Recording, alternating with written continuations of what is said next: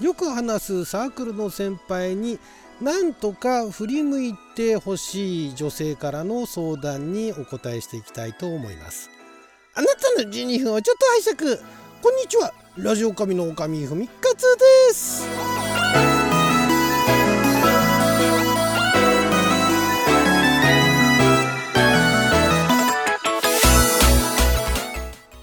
は2023年9月6日水曜日6曜仏滅でした。もう7日の木曜日になっちゃいましたけども。毎週水曜日はネットに公開された誰に向けて相談しているのかわからない恋愛相談を勝手にピックアップして勝手に回答していく帰ってきた勝手に恋愛相談のコーナーをお届けしておりますが今回こちらですね。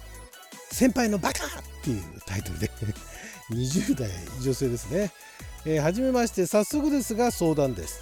私には1ヶ月前からよく話すサークルの先輩がいます。大学生なんですかね。サークルの先輩。1ヶ月前からよく話す。直接の面識は1年前からありましたが接点が少なく好きな曲の話で盛り上がって初めて DM や LINE で話すようになりました。毎日ダラダラ話して都合があったら寝落ち電話やモーニングコールを掛け合ったり。寝落ち電話っていうもうあれなんですね。これはまあよく聞きますけどね。寝落ちするまで電話するっていう、まあ、LINE みたいなね。アプリであの特に通話料がかからないアプリでね。電話をするっていう、まあ、今時ですよね。そういう仕組みがあるからこそ 寝落ち電話っていうね。寝落ちするまで電話するっていうそういう単語ができちゃうわけですね。これ海外で使えないんじゃないですかね。直訳してねそもそも寝落ちって何て言うんですかね英語でね。寝落ち電話みたいなね。通じないですよね。えー、モーニングコールを掛け合ったりご飯を食べに行ったり軽く予定を作ってあったりあさってには映画と服選びにも行きます、まあ、これだけ結構、まあ、本人からすればプライベートなことでね付き合ってもらってると。で最初は先輩からアクションを起こしてもらうことが多かったのですが最近ではめっぽう私からになってしまいめっぽう久々久々に聞きましたね。まだ使うんですね。めっぽう私からになってしまい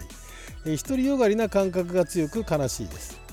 これはあれかな？この彼女が自分自身がなんか独りよがりな感じで誘ってる風に見えるのが辛いっていうのかな？悲しいっていうのかな？まだ付き合ってるわけでもないのでなおさらと、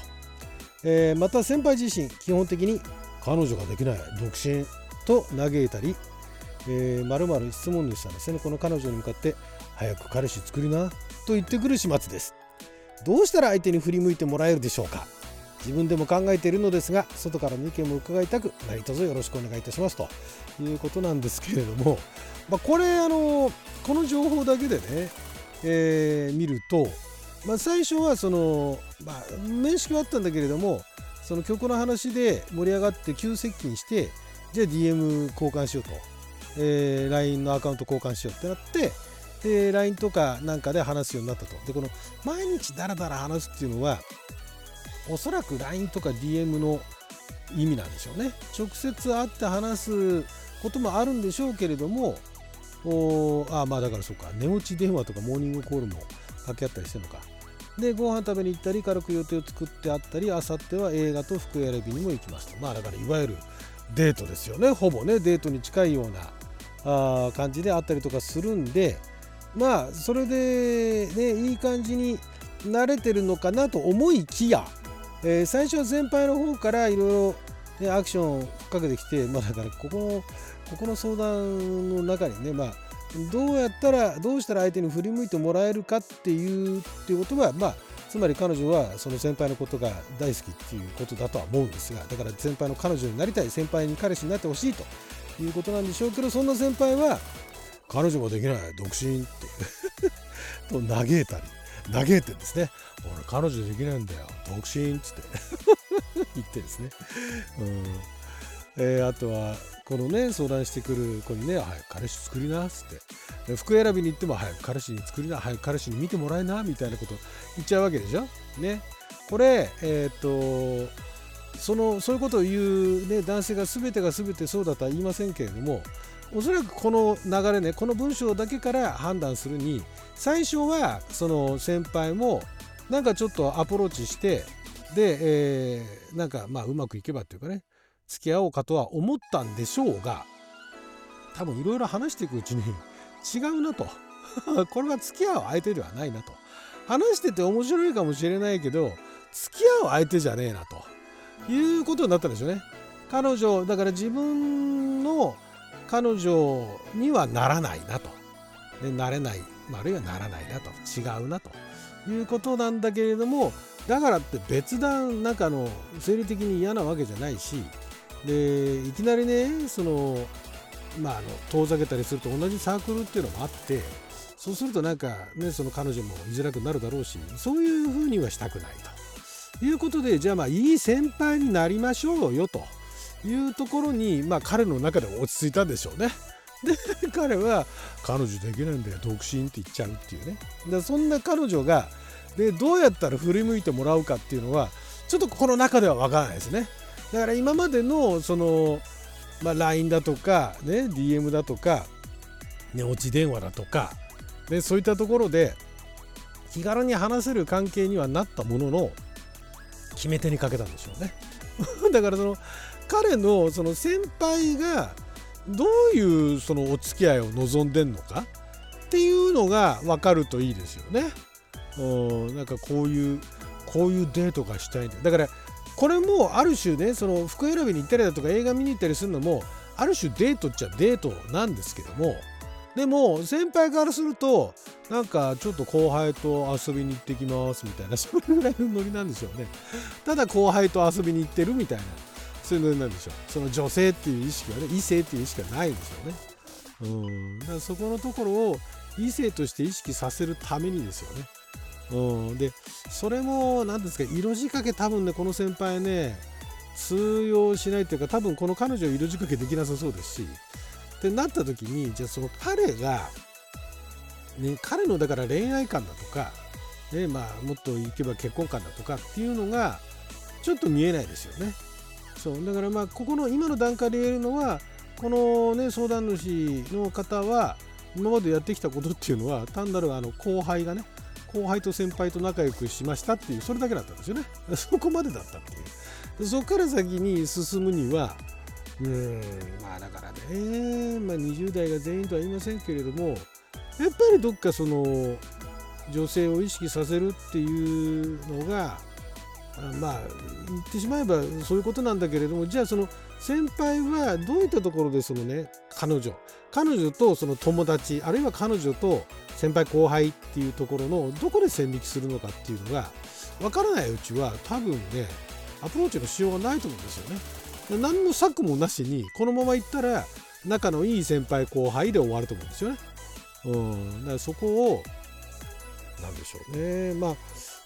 誘い水っていう可能性もなくはないですけどね早く彼氏作りなとか言ってるところにじゃあ先輩彼氏になってくださいみたいな感じで言ったらどうなるかですよね。そういうやり方もありますよ振り向いてもらうとかって街の姿勢じゃなくてちょっと攻めてみるんですね。うん、だからそこをもしかしたら彼が待ってるかもしれないですよね。彼女できない独身って、ね、言いながらもね、服選び行ったりとか映画行っちゃうっていうところで「えこれ彼女じゃないですか?」って「彼女じゃない人でも行くんだ」みたいなね。別に行ってもいいんですけど「行くんだ」みたいな感じでね「はい、彼氏作りになっちゃう先輩になってください」みたいなね。感じで行ってでそこでようやくねそういうこの関係性ってそこでようやくいやお前は彼女にはならねえんだよ。なぜならばみたいなね。そういう理由がわかるかもしれないね。そこでじゃあそのどうやったら彼女になれるんですかっていったところが分かった段階でそのこのね相談主さんがそれに対してあじゃあそういうことをやってみてもいいかなとその彼彼がねその先輩が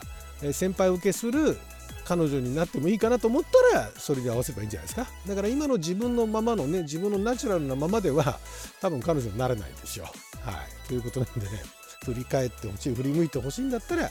そういうことやってみても面白いんじゃないですか。ね若いうちは。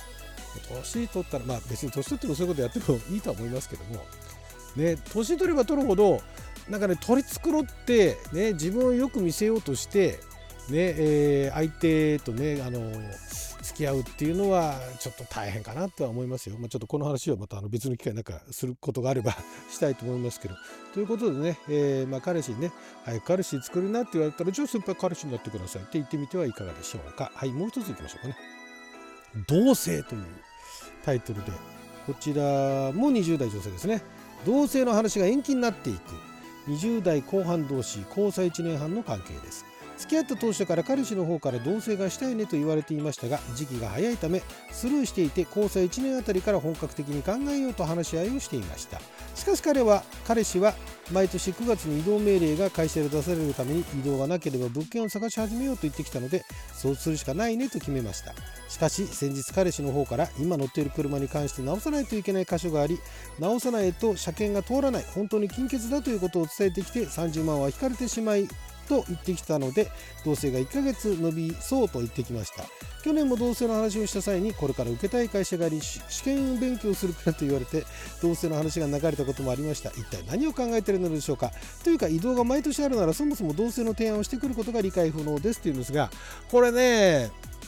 あのまあその彼女の方からするとわけわかんねえとそんなに移動するんだったらもう移動してね、えーと、どうせ話が流れるぐらいだったらもうじゃあどうせ無理じゃんっていう話だと思うんですけど彼の方からするとすぐ同棲したかったんですよね多分これねですぐ同棲したかったんだけど彼女が首を縦に振らないか、まあ、じゃあ待つかって言ってであとはもうタイミングが悪いってだけの話だと思います。ですぐ同棲して一緒にね生活したら移動しても一緒に引っ越しみたいなぐらいの甘い考え方だったんですよね多分ね彼の方はね。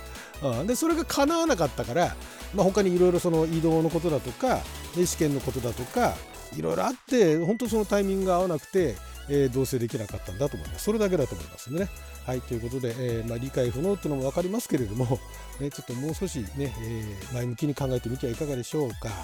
はいということで12分間の貴重なお時間いただきありがとうございましたそれじゃあまた